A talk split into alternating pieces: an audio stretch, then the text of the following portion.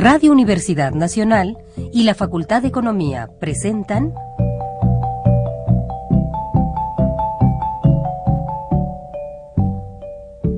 Los bienes terrenales.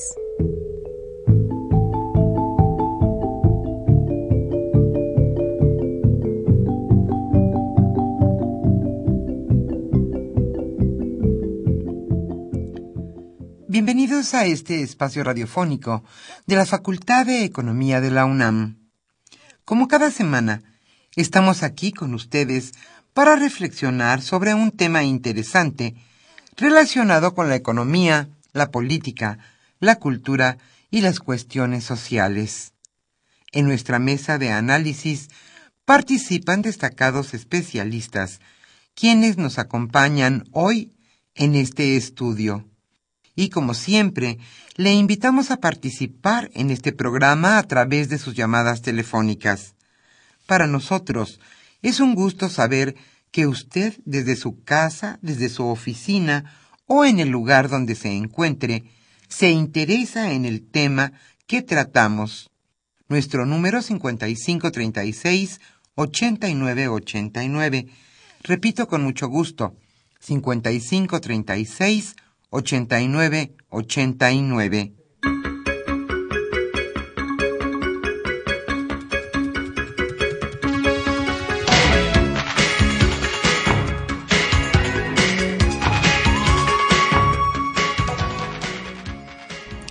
En este viernes caluroso y primaveral aquí en la Ciudad de México, estamos nuevamente con ustedes en su programa Los bienes terrenales.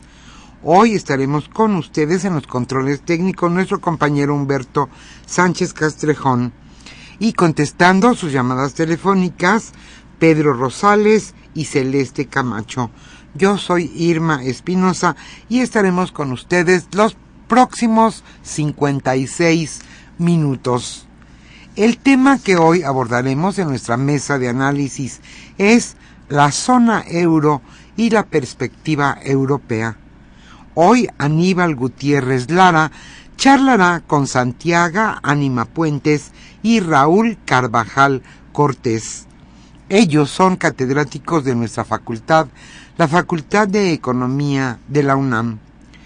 ¿Por qué es importante la economía europea para nuestro país? Hoy la zona euro y la perspectiva europea. Como siempre, le invitamos a participar en este programa a través de sus llamadas telefónicas. Para nosotros es un gusto saber que usted, donde se encuentre, se interesa por el tema que hoy abordaremos. A nuestros radioescuchas que se comuniquen a los bienes terrenales al teléfono 553689 y también al 553643 39 les estaremos obsequiando hoy la revista Economía Informa, correspondiente a marzo-abril de 2015. Antes de iniciar nuestra mesa de análisis y como ya es costumbre, iniciamos con la economía durante la semana.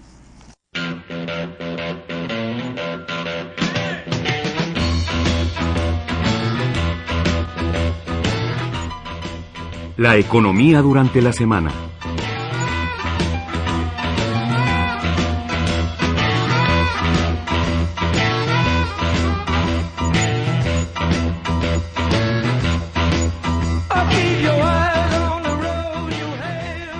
En México se elevarán las tasas pese a la inflación. Independientemente de la inflación, que ronda 3% anual, las tasas de interés en México están condenadas a subir. Esto lo señaló Alfredo Coutinho, director para América Latina de Modis Analytics. Para el directivo, el hecho de que la inflación se encuentre alrededor de su objetivo de 3% no es un argumento para mantener las tasas sin cambio, porque éstas tendrán que responder a la pérdida de competitividad del mercado de bonos y a sus implicaciones sobre el peso y la, inflación futura, ante el alza de tasas también en Estados Unidos.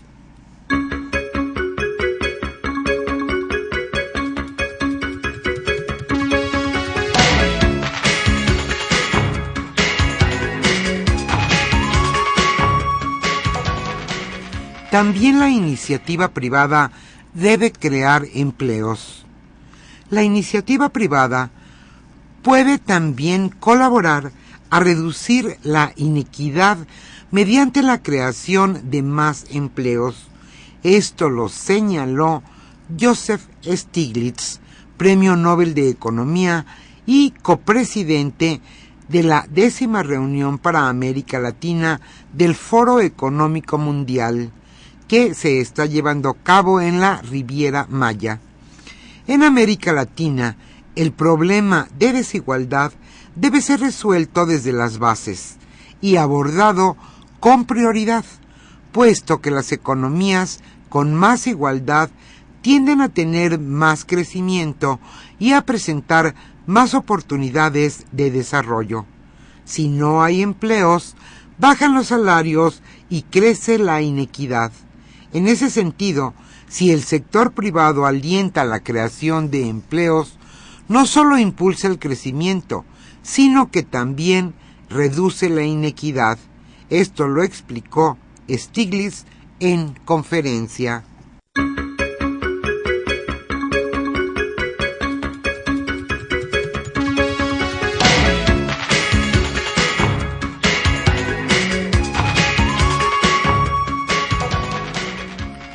Aumento de 6.2% para los maestros.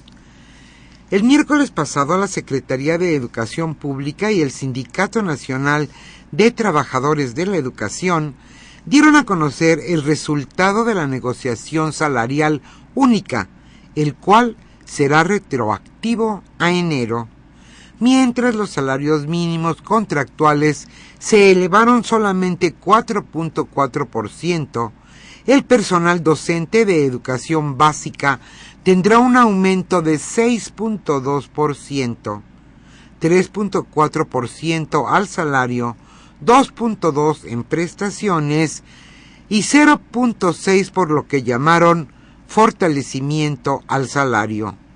El incremento tampoco es comparable con el aumento de 3.39% de las empresas públicas y de 4.43% en el sector privado.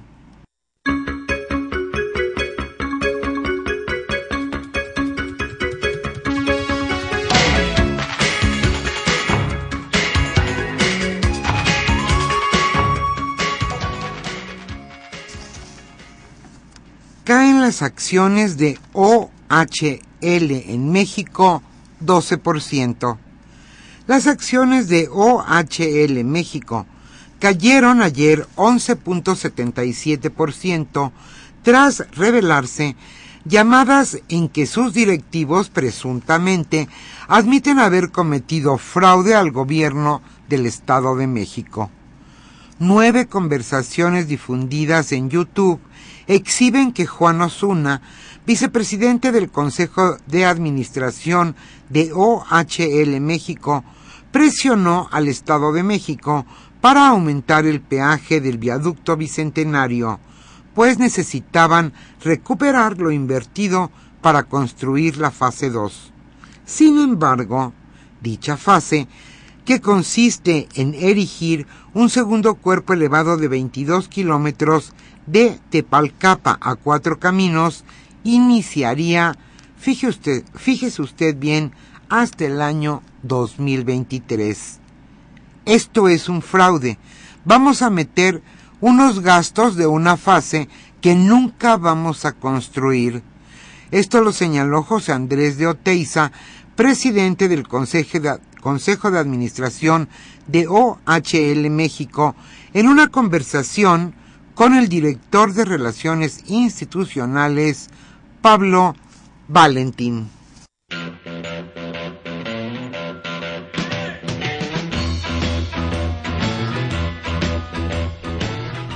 El tema de hoy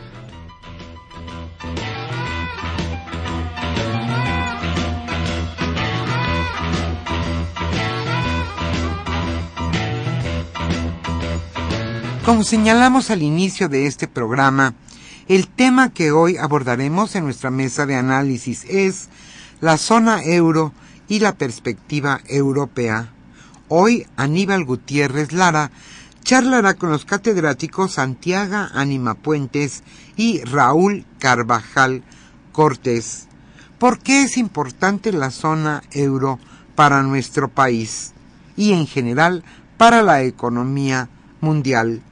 Como siempre, le invitamos a participar en este programa a través de sus llamadas telefónicas. Hoy estaremos obsequiando la revista Economía Informa correspondiente a marzo-abril de 2015. Y hoy, ya que hablamos de la zona euro, estaremos escuchando música de Francia.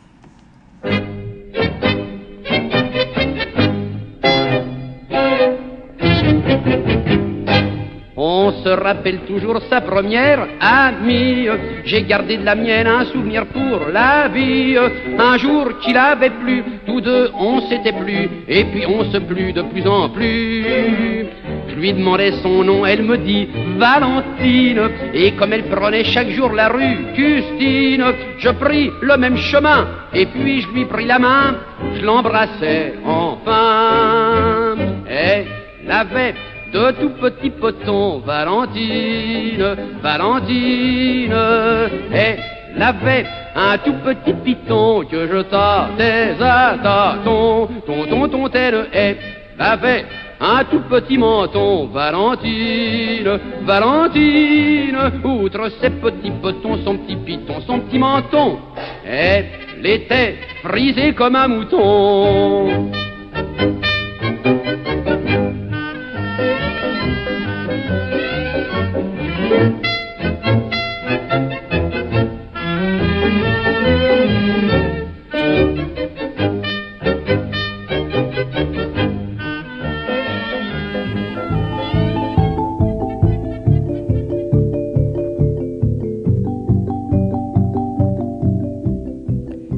Usted escucha los bienes terrenales. Nos interesa conocer su opinión.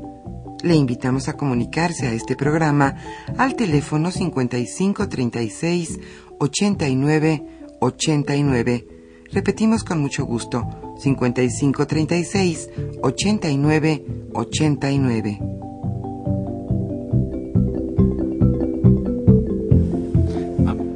Muy buenas tardes, bienvenidos a esta su mesa de trabajo de los bienes terrenales. Nos acompaña ya aquí en cabina el maestro Raúl Carvajal Cortés. Eh, esperamos que la profesora Santiago Ánima se incorpore en algún momento con nosotros. Bien, el tema que hoy estamos abordando tiene eh, que ver con muchos aspectos. Uno, bueno, se está conmemorando esta eh, situación europea alrededor de la conclusión de la Segunda Guerra Mundial. Estamos también con una perspectiva económica en la que si bien hay visos de que la economía europea comienza a recuperar parte de su dinámica de crecimiento, también es cierto que está siendo amenazada por la situación que pase en uno de sus países miembros como lo es Grecia. Y finalmente hay toda una discusión en términos de política monetaria en la que la principal economía del mundo, los Estados Unidos, va en un sentido con ella, mientras que en Europa van en otro sentido con la política monetaria, llevando a esta situación que hemos vivido de volatilidad financiera. En ese marco, después de ser una moneda en términos de dólares cara, hoy el euro prácticamente se estaba empatando a una relación uno a uno con el dólar, sin embargo, en los últimos días se, ha recuperado. Vamos a empezar entonces primero para ubicar por qué es importante este tema y cómo puede llegar a afectar a la economía mexicana. Eh, vamos a platicar con Raúl sobre eh, qué es la, la Unión Europea y cómo surge después esta idea del euro. Este, bueno, sí, buenas tardes, gracias por la, por la invitación. Eh, eh, esta, eh, acá con la profesora Santiago Ánima, año con año hace un, una revisión de de lo que acontece en Europa, particularmente de la Unión Monetaria, y organiza la Semana de Europa. Y en esta Semana de Europa el, el, tema que hemos abordado son los ya 15 años de el Tratado de Libre Comercio con la, la, Unión Europea.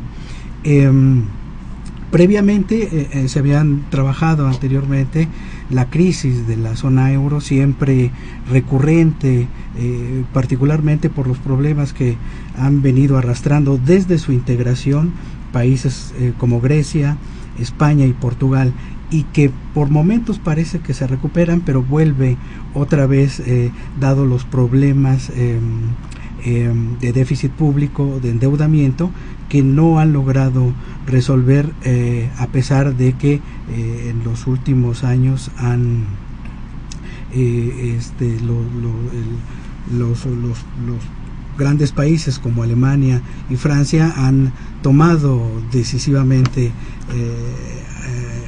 apoyar un, poco más a, Grecia y España que eran muy reticentes al principio. Em, pero ahora bueno ya han, eh, comprendido la, magnitud de lo que puede acontecer, sobre todo eh, ante esta idea reiterada de que Grecia está eh, por salir de la, de la zona euro o está tentada, cosa que bueno traería enormes, enormes consecuencias no solo para la Unión Europea, sino y la, la zona euro, sino eh, para, la, para el mismo país de Grecia. Por eso eh, no, no cuida mucho el, el, pronunciarse por una salida abiertamente. Podemos decir aquí, por ejemplo, una de las características de, esta zona es eh, que se conformó, digamos, una especie de orden supranacional donde se conforma un territorio económico común eh, yo recuerdo que, por ejemplo, una de las discusiones en el nacimiento de zona euro era no nada más ser la moneda común, sino de qué manera iba a haber eh, una política unificada, no en términos, por ejemplo, monetarios, eh, en términos fiscales todavía había cierta autonomía y flexibilidad, pero un tanto esto pone en, una, en la mesa una experiencia diferente a lo que normalmente se ha vivido. Muchos países compartiendo, digamos, una autoridad monetaria, el Banco Central Europeo, de ahí la definición de una sola moneda y esto implica que se compartan beneficios, riesgos y costos, ¿no? Sí, sí, eh, efectivamente, sí, la, la gestación de, de, la Unión eh, Europea, como ya bien lo sabemos, viene desde, eh, desde la posguerra y bueno, si ha sido un, bueno, es un, un, éxito, eh, como bien señala, el integrar a un conjunto de países para establecer primero una política comercial común, un arancel común, eh, llegar a, un acuerdo de, de esa magnitud eh, entre diferentes países y, países que venían históricamente eh, confrontándose eh, y el resultado, bueno, el último resultado, la Segunda Guerra Mundial, em, comprendieron que em, tenían que llegar a acuerdos y empezando estos acuerdos por el, una unión una unión aduanera. Y de ahí pasar paulatinamente a integrarse incluso con eh, reconociendo no solamente el libre flujo de mercancías, sino también el de eh, mano de obra, el de personas. Eso también es un eh, logro inédito en, en, la historia europea, ¿no? hay que reconocer, digno de encomio para una zona que se la pasó en conflicto tras conflicto. una zona que además cada pues era muy nacionalista, ¿no? Había mucho sentimiento de ese tipo, ¿no? Sí, tuvieron que romper inercias ah, y, y, y, bueno, pues eh, si no rompían después de eh, eh, la terrible pérdida de vidas humanas que tuvieron en la última guerra, entonces estaríamos en, otra situación. Bueno, em, de ahí lo interesante de la unión monetaria, precisamente a raíz de los tratados de, de Maastricht, que eh, plantearon una serie de reglas eh, eh, de nivel de endeudamiento, de nivel de déficit público, em, digamos, mm, no disparados,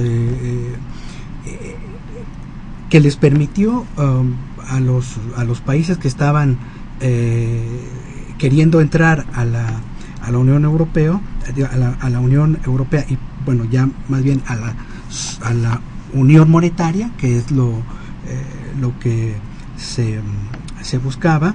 Em, países como Grecia, España, Portugal, em, particularmente Grecia, no cumplió con los eh, requisitos del Tratado de Maastricht. Entró como un país sumamente endeudado.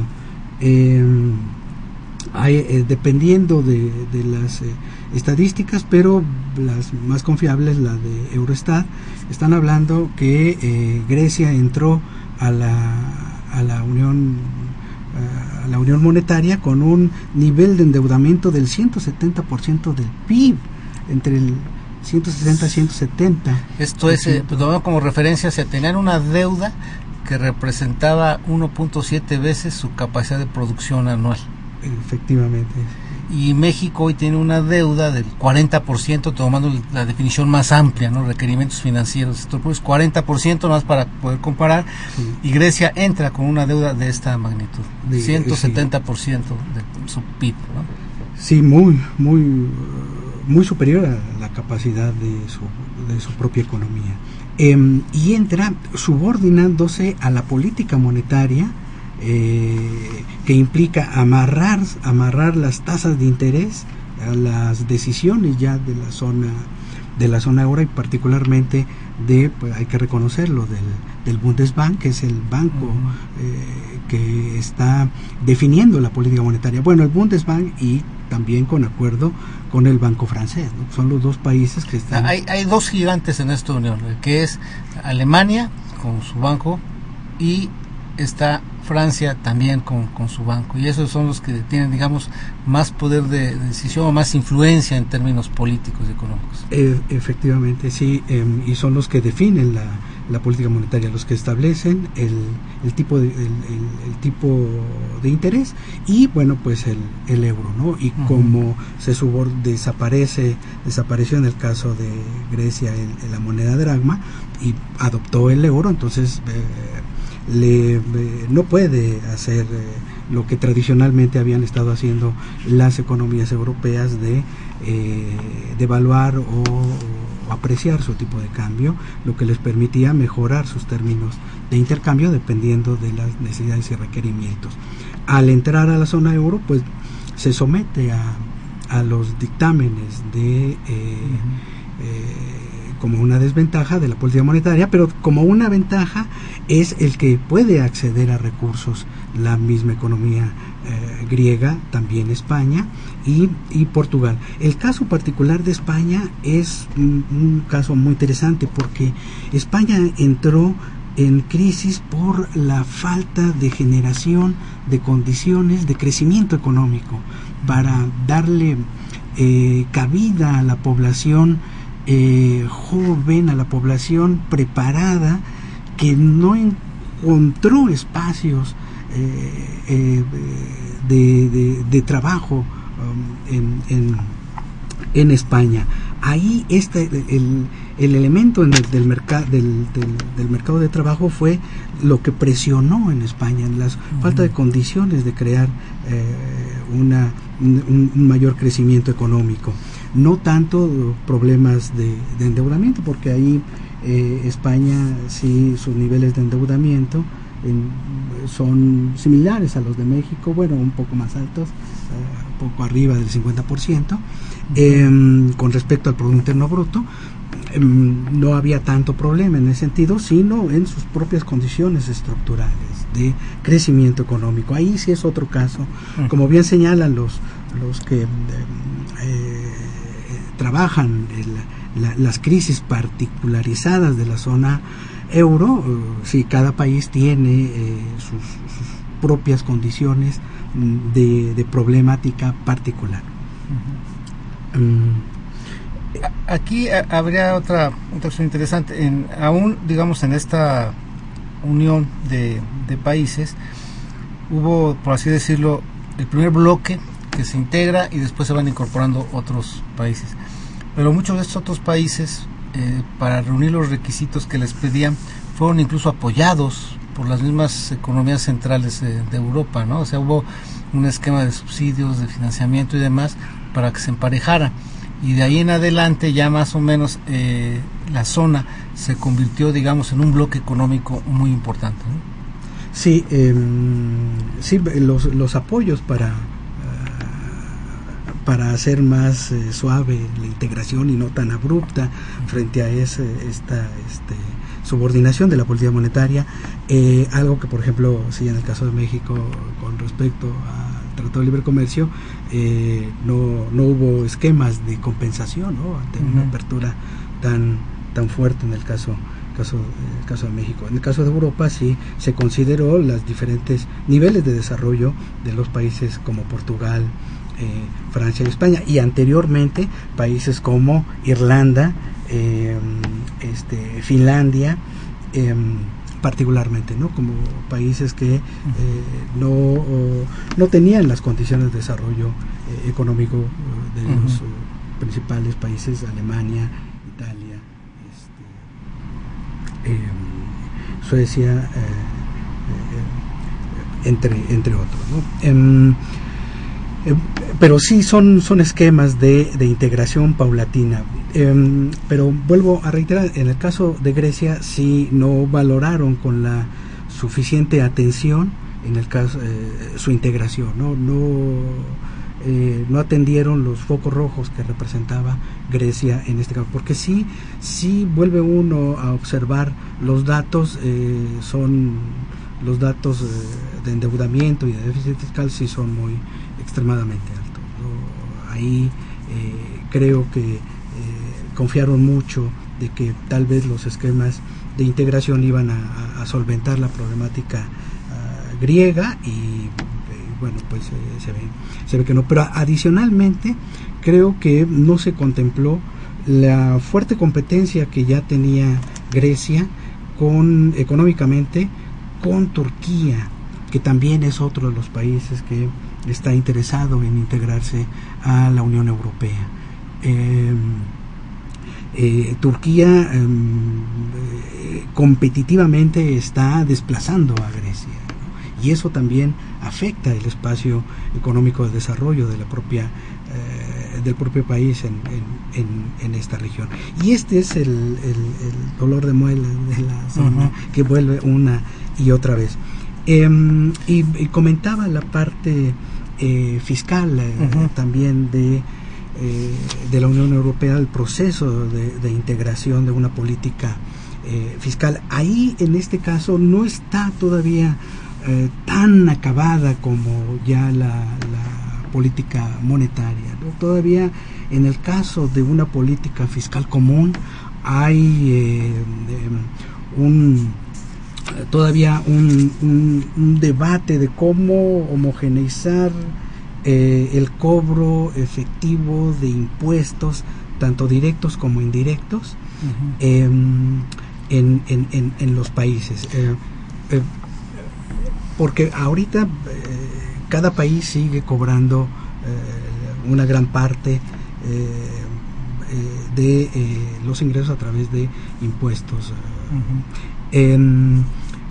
La propuesta es que en una política fiscal común se eh, establezca eh, tal vez en el Tribunal de Cuentas que eh, se centralice todavía más el cobro de impuestos y uh -huh. se establezcan mecanismos de distribución de los mismos en, en, la Unión. Pero eso ya implica sí afectar el, el presupuesto de cada uno de los países. Este, lo que tendríamos ahorita son ciertos parámetros, por ejemplo, de déficit público que deben de cumplir. Efectivamente. Pero cómo lo logran es asunto de cada quien, si gastan menos, gastan más, si cobran tales o cuales impuestos.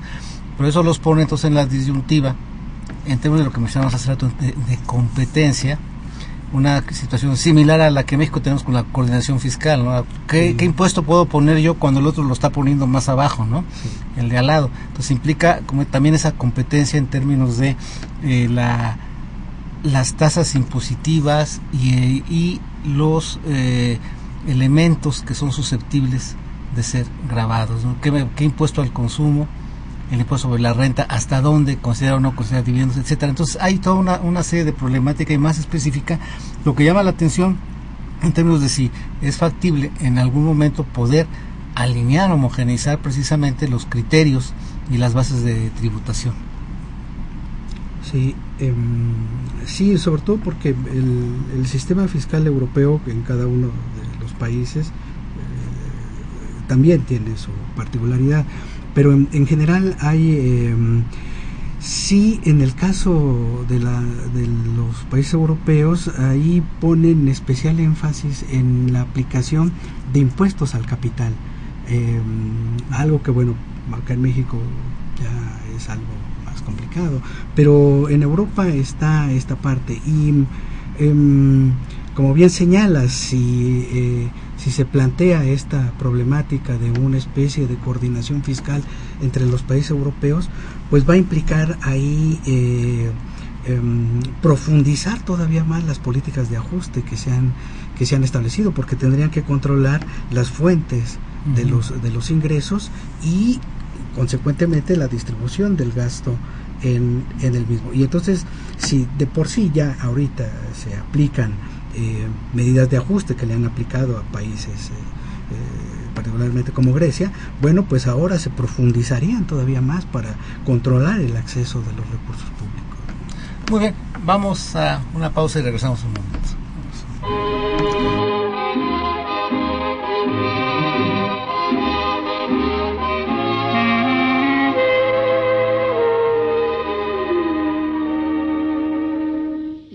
Qui font baisser les miens, un rire qui se perd sur sa bouche, voilà le portrait sans retouche. De l'homme auquel j'appartiens.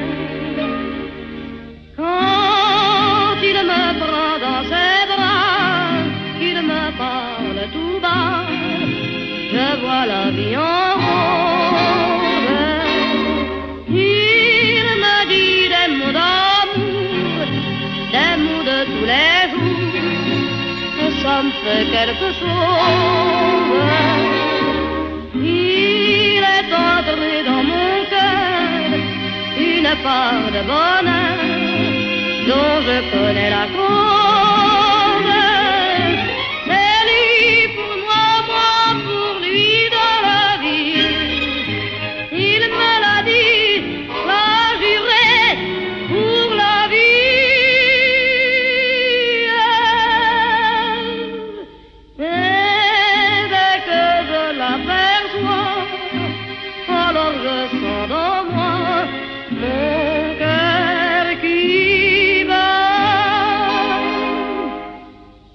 D'amour à plus finir, un grand bonheur qui prend sa place, des ennuis, des chagrins s'effacent, heureux, heureux, en mourir. Quand il me prend dans ses bras, qu'il me parle tout bas, je vois la vie en rose.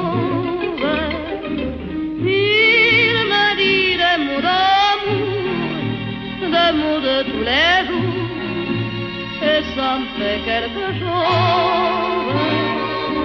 Il est entré dans mon cœur une part de bonheur dont je connais la cause.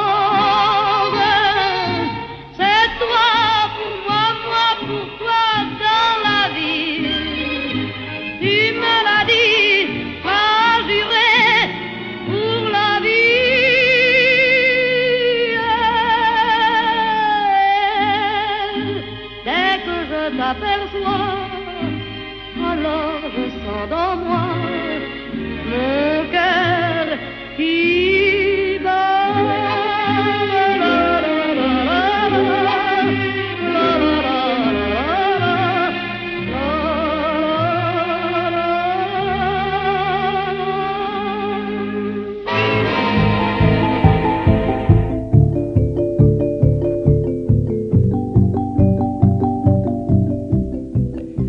Usted escucha los bienes terrenales. Nos interesa conocer su opinión. Le invitamos a comunicarse a este programa al teléfono 5536 89 89. Repetimos con mucho gusto 5536 89 89.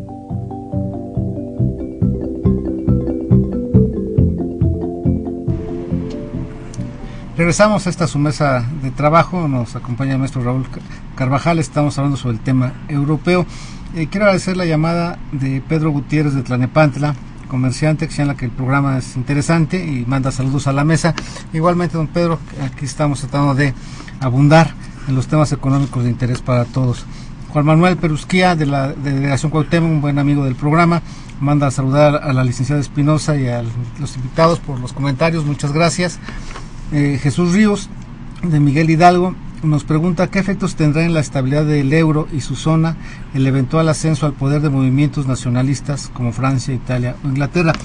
Precisamente un tema que queríamos aquí abordar en términos de que a partir de la crisis de 2008, en donde pues hubo que tomar medidas para evitar que esto se profundizara, pues algunos países europeos se fueron por la vía prácticamente de aplicar una receta convencional de ajustes y revisar el gasto, lo cual afectó pues algunas de las prestaciones sociales que tiene allá la, población y sobre todo los movimientos eh, de trabajadores organizados, sindicatos y demás. Al mismo tiempo se está enfrentando una problemática europea que tampoco es eh, nada más de ellos, sino también lo vemos en América Latina, de esa nueva clase media pero de bajos recursos, donde ni es pobre pero tiene acceso al menos a un cierto ingreso que los eh, ubica en otra clasificación, o en la clasificación de no pobre, pero que tiene una serie de dificultades para ello. Y también este otro, problema de ya prácticamente ciudadanos europeos, pero que son hijos de migrantes y que también están teniendo ahí una problemática interesante de que ni se sienten de su país de origen, pero ni tampoco europeos. ¿no? Entonces hay problemas de este tipo de identidad, de, de cómo se maneja ahora en Europa de cohesión social. ¿Cuál, es tu punto de vista sobre estas situaciones que se están viviendo a partir de esta crisis de 2008 afloran con, con fuerza de eh, los ajustes que hubo en ciertas prestaciones sociales y lo que esto ha representado para esta erupción de una serie de movimientos como en España Podemos?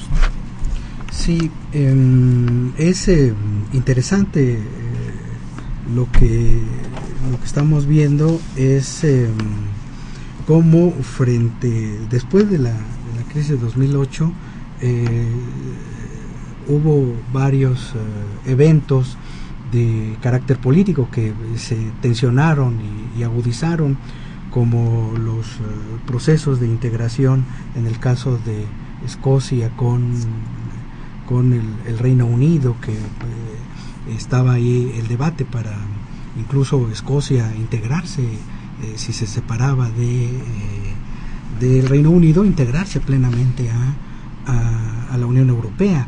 O el caso de Irlanda, que los irlandeses en este caso son muy prácticos y también tienen la presión de, tener una potencia como el Reino Unido, pero ellos han logrado eh, articularse bien a la, a la zona euro. y han defendido a ultranza lo, lo poco que tienen del estado de bienestar. ¿no? Eh, esa ha sido una, una lucha heroica por parte de los irlandeses. Em, en el caso de, de, de, España, bueno, se empalma sí con esta serie de políticas de ajuste que donde se resintió, lo resintieron los jóvenes. Eh, eh, españoles. Y em, no es casualidad que haya surgido este movimiento de, de Podemos con, con, Pablo Iglesias, que ha estado eh, poco a poco va avanzando, incluso las eh, este, se hay una sorpresa que ya tengan representantes en el Parlamento Europeo eh, esta es esta agrupación política de, de Podemos lo que eh, lo que muestra que están recogiendo los, los, los efectos de, de, la problemática de no, no poder eh, dar el, la satisfacción que requiere eh, particularmente los jóvenes europeos. Em, y está españoles. Em, y bueno, se empalma ahora con con este problema de la migración que ha estado recibiendo, que han estado recibiendo las economías europeas, un poco para eh, este, solventar la falta de mano de obra que está, está teniendo Europa, a pesar de eh, todos estos avances y a pesar, por ejemplo, aunque se escuche contradictorio, en el caso de, los, de, de España, ¿no? Em, aunque en España no hay tanto una boom de, de, de inmigración de Medio Oriente como sí en, en Francia y en Italia, eh, bueno, los terribles acontecimientos que han pasado de los migrantes que han muerto en, en las zonas costeras eh, italianas y, y demás, eh, bueno, ilustra eh, cómo hay particularidades. Eh, Italia, Francia requieren mano de obra. España no, España al contrario necesita eh, darle salida a la que tiene y altamente calificada en el caso de España.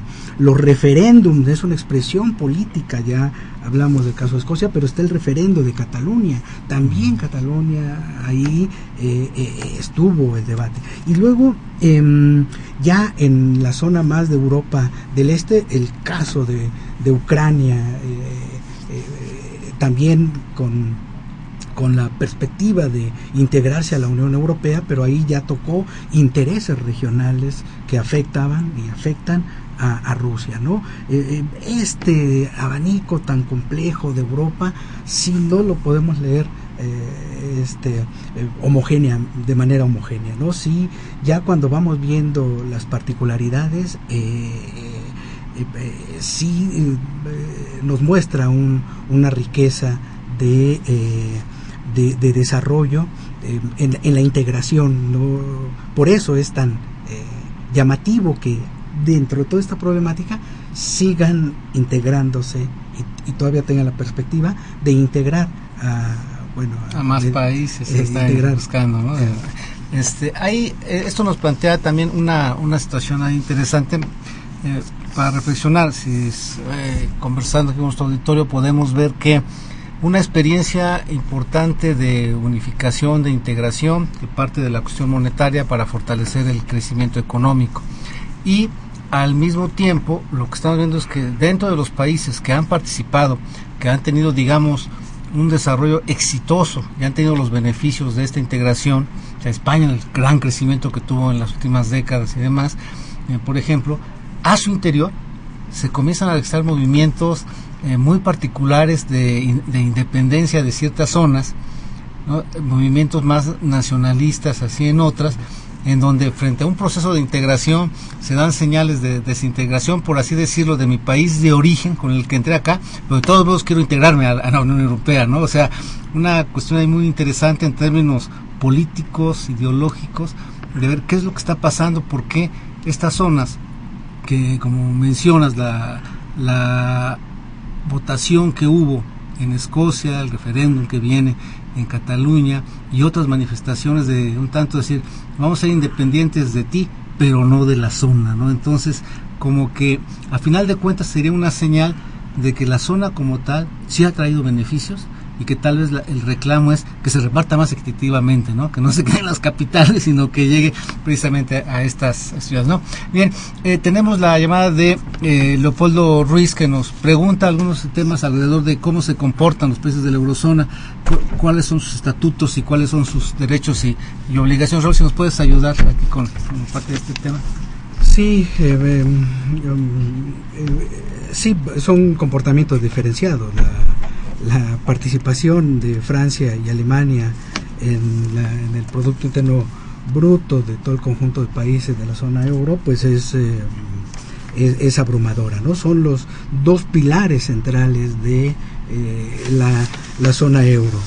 Eh, por supuesto, Grecia es un país débil que está enfrentando serios problemas fiscales y adicionalmente la competencia de Turquía, ¿no? Eh, que vuelvo a reiterar. Y el caso de Irlanda, como ya lo señalé anteriormente, eh, los irlandeses son muy prácticos y eh, ellos eh, se integraron a la zona euro para defenderse de el- lo, lo que habían vivido de eh, injerencia en, en, sus, eh, en su país por parte de, de- de los, de los ingleses. Y de España, bueno, ya, ya lo, lo señalé.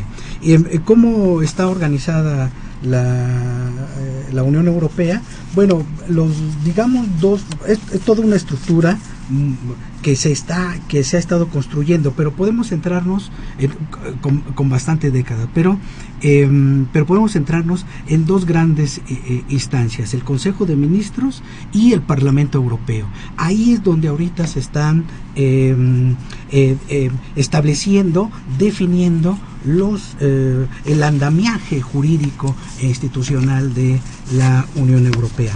El Tribunal de Cuentas apenas entró eh, recientemente, ¿no? Em, para empezar con este proceso de integración fiscal, que eso es esa parte todavía, como lo señalé, la veo más más complicada. Pero los dos órganos institucionales centrales de la Unión Europea es el Consejo de Ministros y el Parlamento Europeo. Han incluso ampliado los, los grados de participación de los integrantes en el Parlamento Europeo.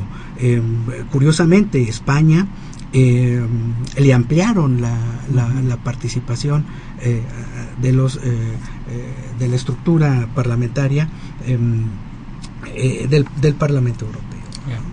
Gracias. Eh, tenemos también aquí otras llamadas. Está Manuel Munguía de Iztapalapa, colega economista, y nos hace esta observación. La importancia de la Unión Europea para México es muy alta respecto al desarrollo que México podría encontrar en sus relaciones comerciales y económicas con esa parte del mundo. Sin embargo, viendo el caso de los PICs en su alto endeudamiento y su incapacidad para poder pagar el Fondo Monetario Internacional, el, el endeudamiento es cuestión que no ha sido reglamentada correctamente en ese bloque económico. Buena parte de este tema de, la deuda pues también ha estado presente digamos, en Italia y demás. Sin embargo, se ha buscado la manera de cómo amortiguarlo en las, en las grandes economías, pero otras, como señalábamos, el caso de Grecia, pues sí está muy complicado, pues que tendría que someterse a una serie de iniciativas muy, muy complicadas. Eh, Gabriel Gutiérrez de Tultitlán dice, ¿en qué situación y nivel se encuentra el estado de bienestar en la eurozona después de la crisis de, de 2008? Pues lo habíamos conversado, ¿no? Es esta idea de se perdieron algunas prestaciones, sobre todo, no en todos los países, sí en algunos, y esto precisamente llevó a, esta eh, explosión en términos de eh, reclamo social. Y eh, también Fernando López Leiva de Nocalpan, que hará la Unión Europea ante la llegada masiva de migrantes africanos que escapan de guerras como la Siria o Libia. Eso es el gran dilema que tiene, porque no nada más es en situación de guerra, y verdad están muy presionadas las economías y su gasto para poder atender a, a estos. Y Francisco Valencia de Benito Juárez señala si la alza de tasas de interés en Estados Unidos beneficia o perjudica a la Unión Europea. Le vamos a pedir a Raúl que nos haga un apunte breve. Le damos la bienvenida para que cierre con ganas y mucho gusto el programa la maestra Santiago Ánima, que fue realmente la organizadora de este programa que ha estado muy interesante. Bienvenida, Santi. Muchas gracias, Raúl. Aníbal. Este sí, eh, eh, rápidamente lo eh, sí, la, la zona euro se concibió precisamente para servir de contrapeso a Estados a- Unidos. a Estados Unidos y al Tratado de Libre Comercio. Bueno, eh, ya el Tratado de Libre Comercio fue posterior, pero eh, eh, efectivamente sobre Estados Unidos. De ahí que eh, sí, la política monetaria, tasas de interés de la Unión Monetaria sea un instrumento para competir con la entrada de capitales y conservar los capitales propios de la zona europea, ¿no? frente al- al de Estados Unidos.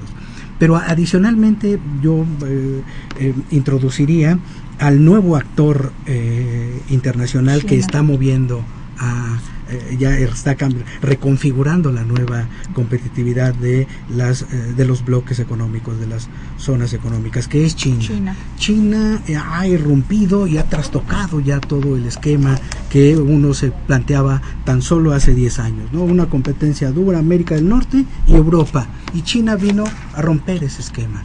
Incluso eh, a nivel financiero, a nivel financiero internacional, los principales 10 bancos, o bueno, las 10 grandes empresas eh, globales eh, dentro de, de- los, de los 50, eh, de, de la actualidad de 50 empresas globales, 10 son chinas. Ya son chinos y Es- además es- China es el principal acreedor de Estados Unidos. ¿no? Sí, Entonces, eh, cambia el mapa. Bien, Sí. gracias. Este Jorge Aguilar de Tlalpan, México tiene tratados comerciales con países de la zona euro. ¿Cómo repercute o repercutirán esos problemas en la economía del país?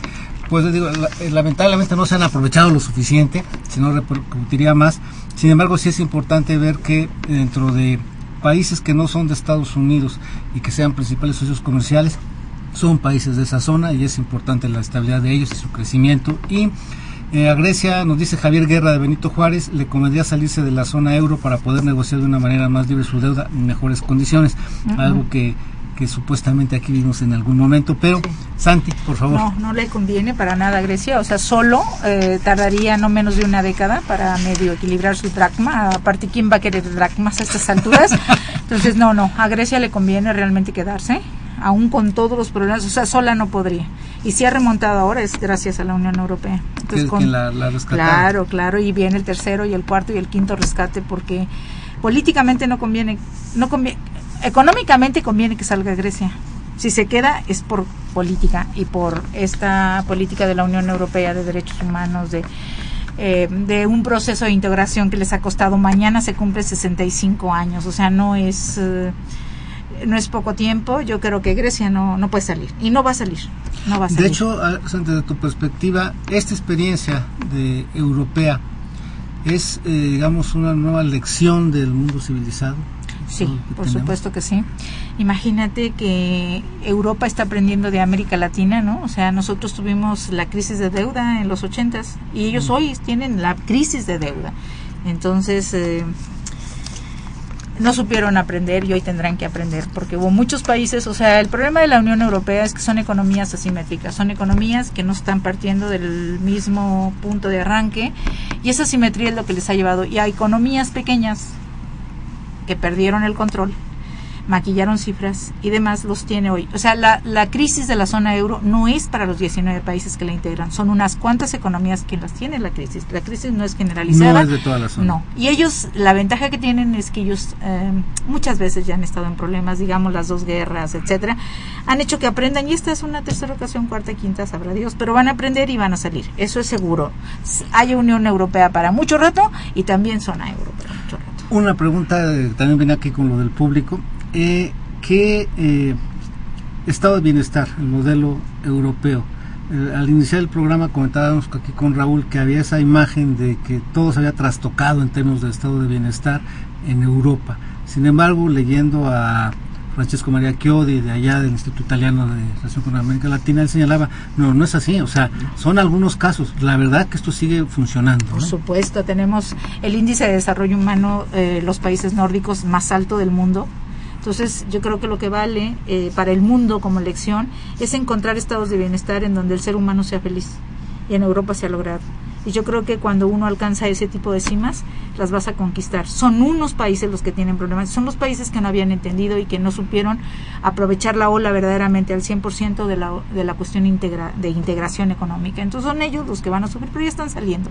Hoy tenemos cifras que ya nos hablan de una salida, vamos saliendo, y son unos cuantos países. Eh, las lecciones son grandes, en el caso de Irlanda, en el caso de la misma España. Ahorita en realidad el alumno mal portado es Grecia y es el que está ahí, pero ya todos los otros, o sea, los otros cuatro países que también estaban así, ya aprendieron y están saliendo. Veamos las cifras de España, de Irlanda, de Portugal. Ellos ya traspasaron la crisis.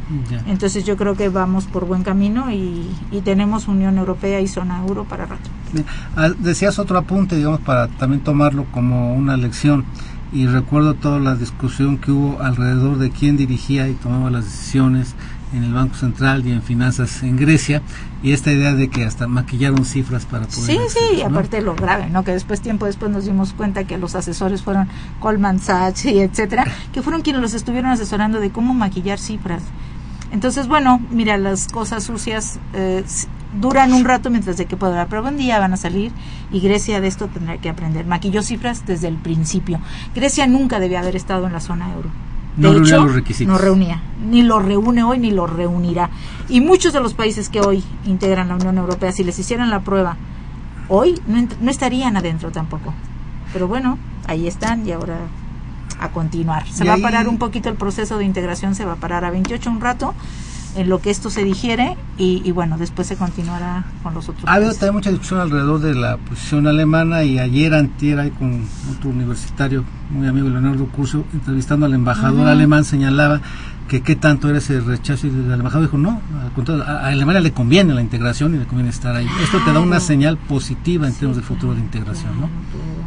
Alemania es el socio más fuerte y gracias a que diversificó su economía, está vendiéndole a China, o sea, muchísimas cosas, porque China, que hablaba el maestro Carvajal, del gran gigante, del gran nuevo actor en la escena mundial, efectivamente, ¿no? En donde tiene un gran papel Europa para enseñarles a trabajar a los chinos, en ese sentido. Y, y Alemania es uno de Y los desarrollar y países vender tecnología también. Así es, así es. Gracias a los alemanes, China está logrando hacer aviones y logrando hacer en las industrias más fuertes coches, etcétera. un último apunte ya casi para terminar. Eh, pues mm, solo que mm, en el caso de, de Ucrania es eh, sintomático, ¿no? Ahí no es tanto de problema comercial y de apertura, Mm. sino de problema geopolítico, ¿no? Que, que, eh, la injerencia de la Unión Europea que tanto está afectando los intereses rusos. Eh, que también es otro eh, factor a considerar porque no eh, porque eso ya está marcando una inestabilidad que le puede pegar digamos a mediano plazo al proceso de integración de la, de la zona euro ¿no? política y militarmente si es que los rusos este, toman una, una actividad más más dura en esta zona Santi, un último apunte sobre esto y también quería preguntarte algo en esta idea del horizonte de largo plazo. Eh, me parece que también lo que estamos viviendo, salvo estos casos excepcionales en las orillas de, de Europa, pues hace un periodo sin guerras. ¿no? Así, bueno, yo creo que lo más O sea- maravilloso, Aníbal, es que la Unión Europea, y por algo les dieron el Premio Nobel de la Paz en el 2012, porque realmente eh, se transformó un medio siglo completamente. O sea, el, medio, el primer medio siglo del siglo XX es lo que explica la existencia de la Unión Europea. Y ese fenómeno es maravilloso, es aleccionador para el resto del mundo, con toda y la crisis. ¿eh? Porque una crisis de un periodo no hace que tú quites 65 años. Estoy diciendo, mañana es 9 de mayo, es Día de Europa. Eh, ya no se festeja solamente el 9 de mayo, sino el mes completo de mayo. Yo vengo ahorita de la delegación de la Unión Europea que hoy se festejó y creí que el tiempo me daba una hora y simplemente fue imposible. Eh, quiero cerrar diciendo que en la Facultad de Economía año con año yo organizo una semana de Europa en Economía, que es la que está transcurriendo en este momento, que no lo olviden, están invitados para el próximo año y todavía falta una conferencia el próximo lunes. La va a dar un profesor que se llama Gunther, eh, Gunther del Colegio de México. Al día siguiente sale para Alemania y vale muchísimo la pena que acudan si es posible ¿A qué horas y en dónde lunes? a, a las una de la tarde en el auditorio Jesús Silva Herzog, edificio B de la Facultad de Economía, y lo que nos va a dar eh, Gunther es- son varios escenarios del futuro de la Unión Europea. Vale Muchas gracias, ya estamos sobre el tiempo. Y antes de despedirnos, les agradezco que hayan venido y los invito para el próximo mes por seguir platicando del tema. Claro. Este fue su programa de los bienes terrenales, un programa de Radio Universidad Nacional Autónoma de México y la Facultad de Economía. Buenas tardes y gracias en la rayita. Agradecemos su atención y participación en este programa a través de sus llamadas telefónicas y la invitamos la próxima semana a la misma hora en otro programa más de los bienes terrenales. La coordinación general fue de Carlos Javier Cabrera Adame. La coordinación académica de Aníbal Gutiérrez, Roberto Cabral, Alejandro Pérez Pascual, Rubén Antonio Miguel y Leonardo Lomelí Vanegas. En los controles técnicos, nuestro compañero Humberto Sánchez Castrejón. Y en la voz y producción, su amiga Irma Espinosa, quien se despide de ustedes y le desea un agradable fin de semana.